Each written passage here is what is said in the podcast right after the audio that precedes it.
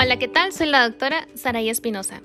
Y bien, el día de hoy abordaremos los puntos más importantes sobre los temas orzuelo, chalación y blefaritis, siendo de relevancia alta para la presentación de nuestro examen de residencia médica nacional.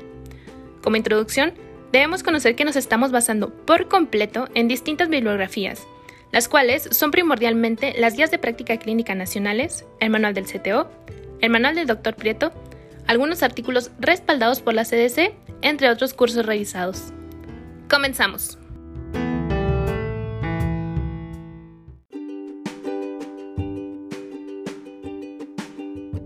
Muy bien, abrimos este tema con todas las alteraciones inflamatorias sobre párpados. Las alteraciones inflamatorias de los párpados son conocidas como blefaritis. ¿Qué es una blefaritis? Bueno, consiste en una inflamación crónica del borde palpebral que suele acompañarse de conjuntivitis, denominándose entonces blefaroconjuntivitis. Ahora existen dos formas, la eczematosa y la ulcerosa, ambas con hiperemia al borde palpebral, madarosis, que es la pérdida de pestañas, y a veces triquiasis, que es el crecimiento de las pestañas, pero en dirección al globo ocular, que es lo que nos va a irritar la córnea y la conjuntiva y en algún momento puede provocar también opacidad de nuestra córnea. Están predispuestos a padecer a los pacientes con acné rosácea y con dermatitis atópica y seborreica. Pueden ser anteriores, por ejemplo en las glándulas de 6 y de Mol, o posteriores en las glándulas de meibomio. En los folículos pilosos de las pestañas es posible encontrar el parásito Demodex folliculorum. ¿Qué son las blefaritis anteriores? Bueno, estas se clasifican en los siguientes tipos.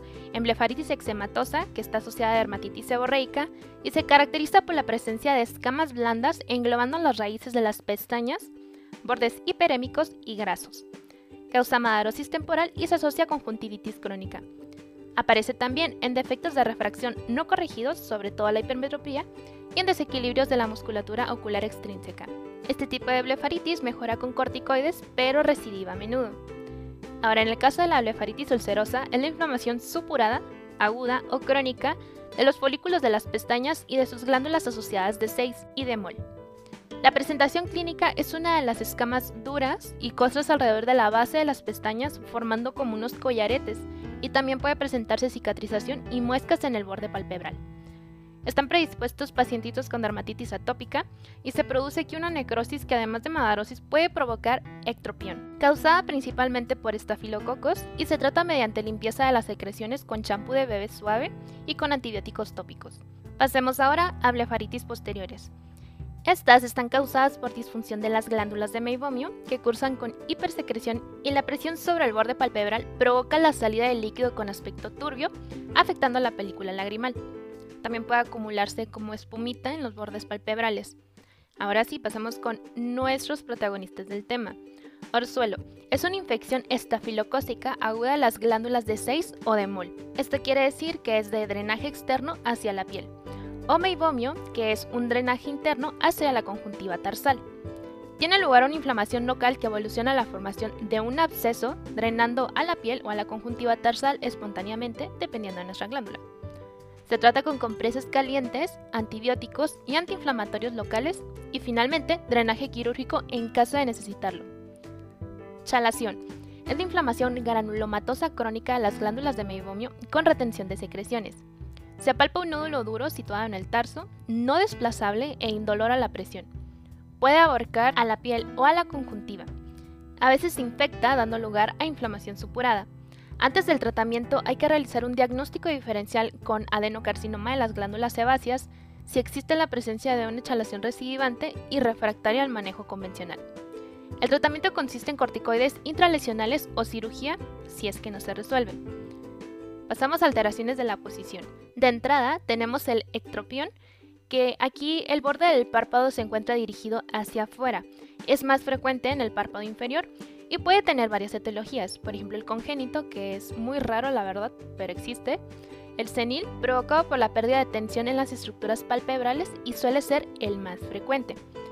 Tenemos también el paralítico, que es causado por parálisis del orbicular, por ejemplo en parálisis faciales, y el cicatricial por heridas o quemaduras.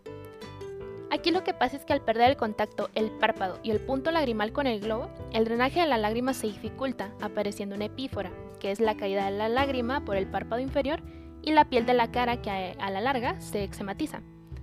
El paciente al intentar secarse las lágrimas aumenta el ectropión por la atracción que genera hacia abajo de la piel del párpado.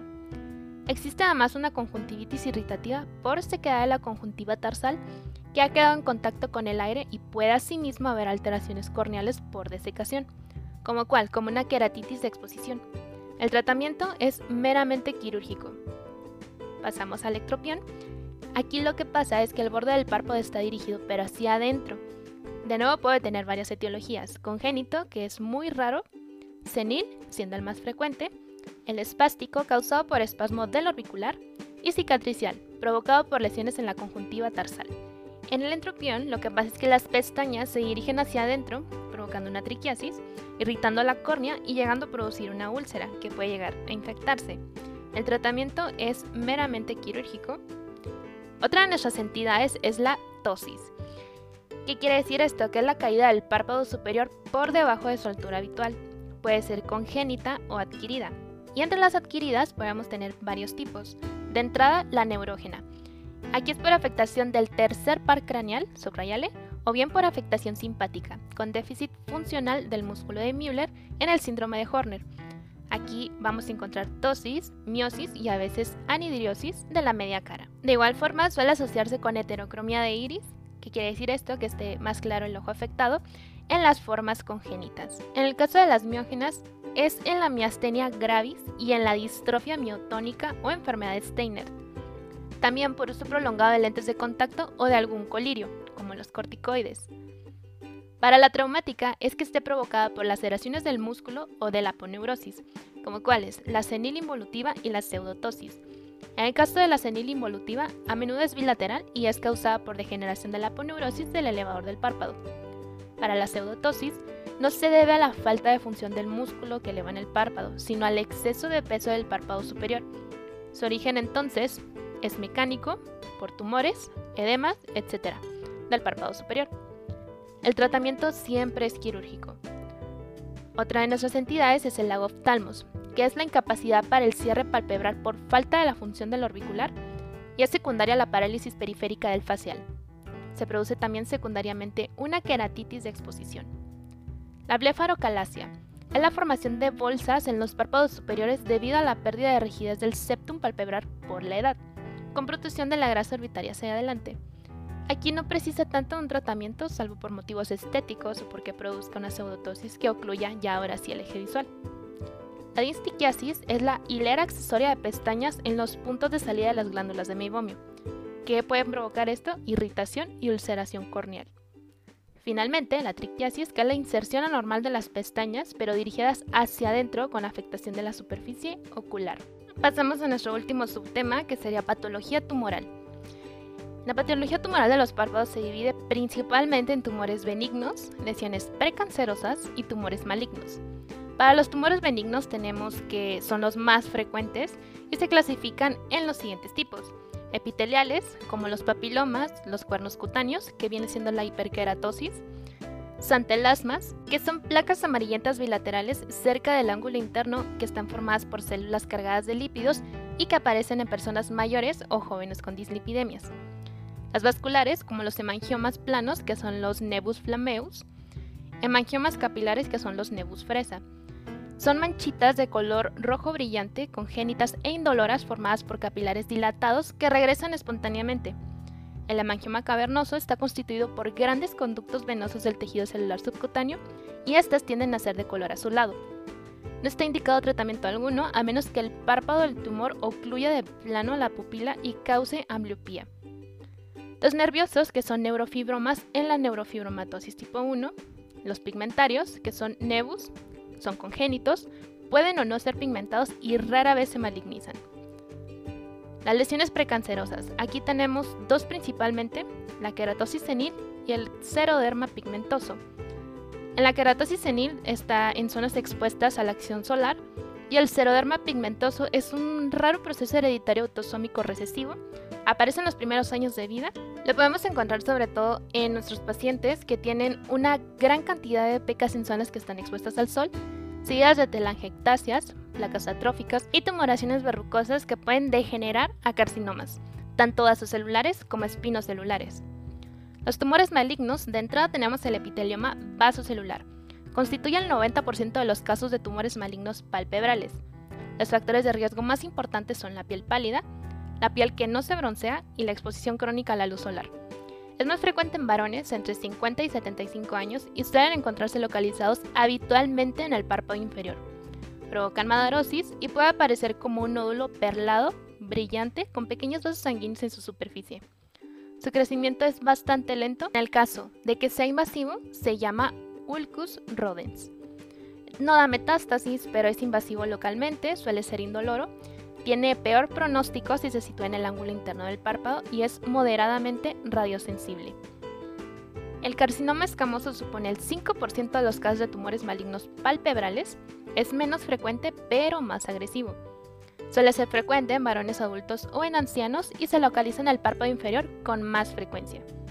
Puede ser clínicamente similar al carcinoma vasocelular, sin embargo, este no presenta vascularización, el crecimiento es mucho más rápido y muy agresivo.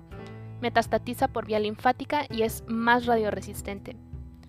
El adenocarcinoma se sienta en las glándulas de 6 y meibomio. Tiene un aspecto similar a una echalación, debiendo sospecharse ante una echalación que recibe tras su exéresis quirúrgica. Finalmente, el melanoma, que son los nebus que rara vez se malignizan. Se deberá sospechar malignidad cuando aumenten de tamaño y presenten pigmentación variable. Los melanomas son muy metastatizantes y de pronóstico muy malo. El tratamiento de todos ellos es meramente quirúrgico y o radioterápico. Recordemos que el epitelioma vasocelular es el tumor palpebral maligno más frecuente, subráyale, Afecta habitualmente al párpado inferior por estar más fotoexpuesto.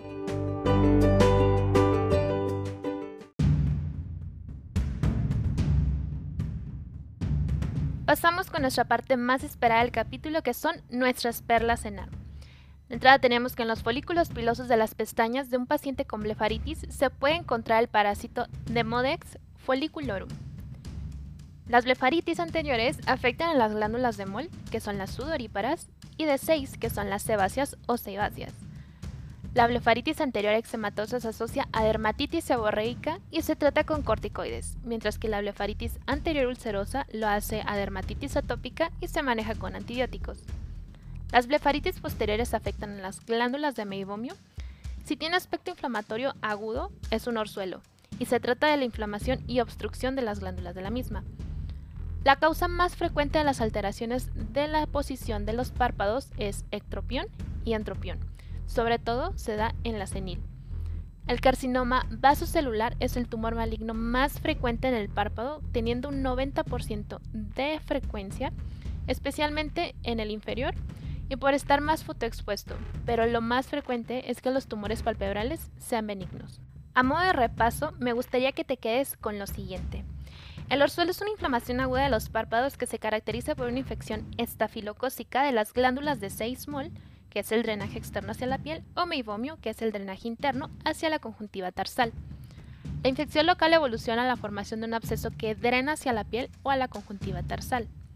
Los factores de riesgo incluyen la blefaritis crónica, rosácea, diabetes mellitus, dermatitis seborreica, inmunodepresión y embarazo. Las manifestaciones clínicas más frecuentemente encontradas son edema e hiperemia en el borde palpebral, con dolor en el párpado afectado, queratinización del conducto glandular, así como la presencia de pápulas o pústulas en el borde palpebral con información de absceso. El tratamiento no farmacológico debe incluir las siguientes medidas. De entrada, colocación de compresas calientes 3 a 4 veces al día por 5 a 10 minutos para lograr el aflojamiento de collaretes y costras. Este es nuestro manejo inicial. El aseo del borde palpebral sin pasar la unión mucocutánea con un hisopo de algodón haciendo presión sobre la lesión. El lavado con champú de bebé o solución de bicarbonato de sodio dos veces al día hasta obtener mejoría posteriormente. Los lavados continuarán una vez al día. En caso de dermatitis seborreica, debe iniciarse tratamiento con champú de sulfuro de selenio o ketoconazol. Los antibióticos que pueden emplearse son eritromicina y cloranfenicol cada 8 horas por 7 días, de forma tópica, ya que no se justifica la administración sistémica. La única indicación de antibiótico de forma sistémica es que ya aparezca un cuadro grave o recurrente de orzuelo, para lo cual se utiliza dicloxacilina o eritromicina, subrayale. Las lesiones persistentes pueden requerir drenaje quirúrgico. Chalación. Representa una inflamación granulomatosa crónica de las glándulas de meibomio con retención de su secreción. Puede presentarse de forma espontánea o secundaria a un cuadro de orzuelo. La exploración física revela un nódulo duro de 2 a 8 milímetros situado en el tarso, bien definido, inmóvil e indolor a la presión. La versión palpebral puede mostrar un granuloma conjuntival y algunas veces produce visión borrosa al inducir astigmatismo. El tratamiento de elección es la incisión y curetaje de forma ambulatoria. Esta medida se recomienda en caso de lesiones mayores a 6 milímetros o de fracaso del tratamiento conservador. Las lesiones menores a 4 milímetros pueden manejarse con la aplicación intralesional a triamcinolona. Pasamos a blefaritis y aquí me gustaría que de entrada hiciéramos un cuadrito, ya sabes, columna izquierda, columna derecha, de la clasificación etiológica de la blefaritis. En tu columna izquierda vas a poner etiología inflamatoria y del lado derecho etiología infecciosa. Del lado de la inflamatoria vas a poner seborreica, disfunción de la glándula de meibomio, alérgica, entre paréntesis atópica y dermatitis por contacto, cierras y pones dermatosis asociadas como rosácea. Para la infecciosa vas a colocar bacteriana por Staphylococcus aureus o epidermidis, Propinobacterium acnes, viral por molusco contagioso, herpes simple y varicela zoster, por hongos, comúnmente en pacientes con inmunosupresión, finalmente por parásitos y las subrayas de Modex follicolorum o pediculosis púbica. Muy bien, cierras tu cuadrito y ahora sí, continuamos con que la blefaritis es una inflamación crónica con periodos de exacerbación y remisión. Es inespecífica y puede ser multifactorial de la piel palpebral. Es un trastorno relativamente común y particularmente se da en varones. La condición usualmente es bilateral y simétrica y se clasifica como anterior cuando afecta la parte externa del párpado donde se implantan las pestañas y posterior cuando se afectan los orificios de las glándulas de meibomio. Usualmente se presenta en adultos de edad media, aunque también puede iniciar en la infancia. La rosácea es la condición cutánea más frecuentemente asociada, mientras que Staphylococcus aureus es el agente infeccioso más común. Los factores de riesgo identificados se relacionan con la edad, sexo, nivel económico, factores ambientales, enfermedades sistémicas predisponentes, el uso de lentes de contacto, antecedentes de cirugía, orzuelo o chalación y trauma palpebral o uso de cosméticos. Las manifestaciones incluyen ojo rojo, prurito, escosor y una evolución variable. El diagnóstico se efectúa mediante examinación directa, habiendo diferenciado la entidad de otras como el orzuelo y chalación. La evaluación integral requiere la evaluación del tiempo de ruptura de la película lagrimal, lo cual tiene utilidad como marcador de respuesta terapéutica. La biopsia palpebral puede indicarse ante la sospecha, pero de carcinoma. Tratamiento no farmacológico consta del aseo palpebral con compresas tibias, haciendo uso de jabón hipoalergénico o champú para bebé o bien solución con bicarbonato de sodio, y retiro gentil de los collaretes de secreciones endurecidas en el borde palpebral. El tratamiento farmacológico requiere de la distinción de la ubicación anatómica de su enfermedad. Las formas anteriores pueden tratarse con sulfacetamida tópica, hipromelosa, tobramicina y dexametasona. La blefaritis posterior se beneficia del uso de sulfacetamida con prednisolona, hipromelosa, alcohol polivinílico y antibiótico oral, ya sea tetraciclina, doxiciclina, eritromicina, metronidazol o tobramicina. Cerramos con un cuadrito en donde vas a hacer las características clínicas de algunas de las formas de la blefaritis. Vas a poner anterior, ya sea por estafilocócica, anterior seborreica o posterior por disfunción de la glándula de meibomio. Yo sé que esto es muy repetitivo, pero es para que quede como que muy claro, ya que este tema es de las pocas preguntas que se hace sobre oftalmo en nuestro examen de residencia médica. Bien, el cuadrito en anterior estafilocócica es el predominio en mujeres jóvenes y de edad media, cilindros de fibrina en la base y a lo largo de la pestaña, ulceración fina en la base de las pestañas y puede haber cicatrización palpebral, frecuentemente con ausencia, ruptura y desviación de las pestañas. Puede acompañarse de orzuelo y el chalación es muy raro que exista. La conjuntiva presenta hiperemia de leve a moderada con flicténulas ocasionales. En la anterior seborreica se presenta en el adulto mayor sin predominio de sexo, caspa grasa depositada al margen del párpado y alrededor de las pestañas. Las alteraciones en las pestañas y la presencia de orzuelos son muy raras. La conjuntiva presenta hiperemia leve y en el caso de la posterior hay una disfunción de la glándula de meibomio con una secreción sebácea en los párpados con cicatrización palpebral y desviación de las pestañas en formas crónicas. La ruptura de las pestañas es muy infrecuente, la verdad, mientras que la chalación puede ser frecuente y múltiple. La conjuntiva presenta hiperemia leve a moderada con reacción papilar en la conjuntiva tarsal.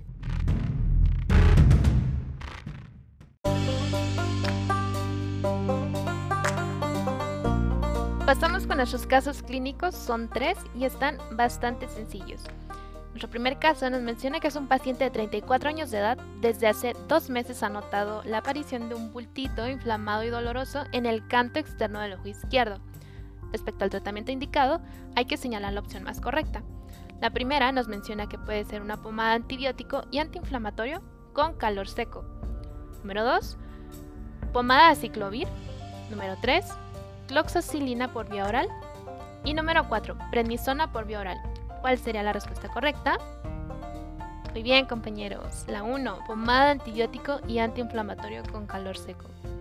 Nuestro segundo caso clínico nos menciona que es una mujer de 22 años de edad que acude a su consulta por dolor en el párpado inferior de 10 días, presentando epífora y ligero edema palpebral.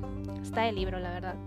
Al examen oftalmológico, la agudeza visual en el ojo derecho es de 20-25 y en el ojo izquierdo es de 20-20. Se detecta una masa en la región interna del párpado inferior derecho. ¿Cuáles son las glándulas afectadas en este caso? Está muy sencilla. La 1 nos menciona que son las de 6, 2 las de Mol, 3 las de meibomio y 4. En la patología que tiene la paciente se ven afectadas todas las glándulas antes mencionadas. La respuesta correcta es... Exacto, compañero. Si leyeron anatomía, meibomio. ¿Cuál es nuestro diagnóstico? chalación, blefaritis, blefaritis ulcerosa o finalmente orzuelo. ¿Cuál es la respuesta correcta? Excelente, orzuelo, muy bien.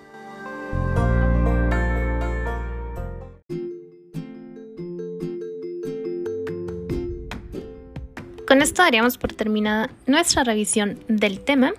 Espero te sea de mucha ayuda. Recuerda que donde quiera que se ama el arte de la medicina, se ama también a la humanidad. Platón. No olvides seguirme en mi cuenta de Instagram, arroba md.espinosamx, donde podrás accesar a una liga de descarga de mayor material para tu estudio, ya sea que seas médico en formación, médico interno, o te estés preparando para el examen nacional. Recuerda que el acceso a la información debe ser para todos como gremio médico. Si te gustó el capítulo, compártelo con tus colegas y nos vemos en el siguiente episodio.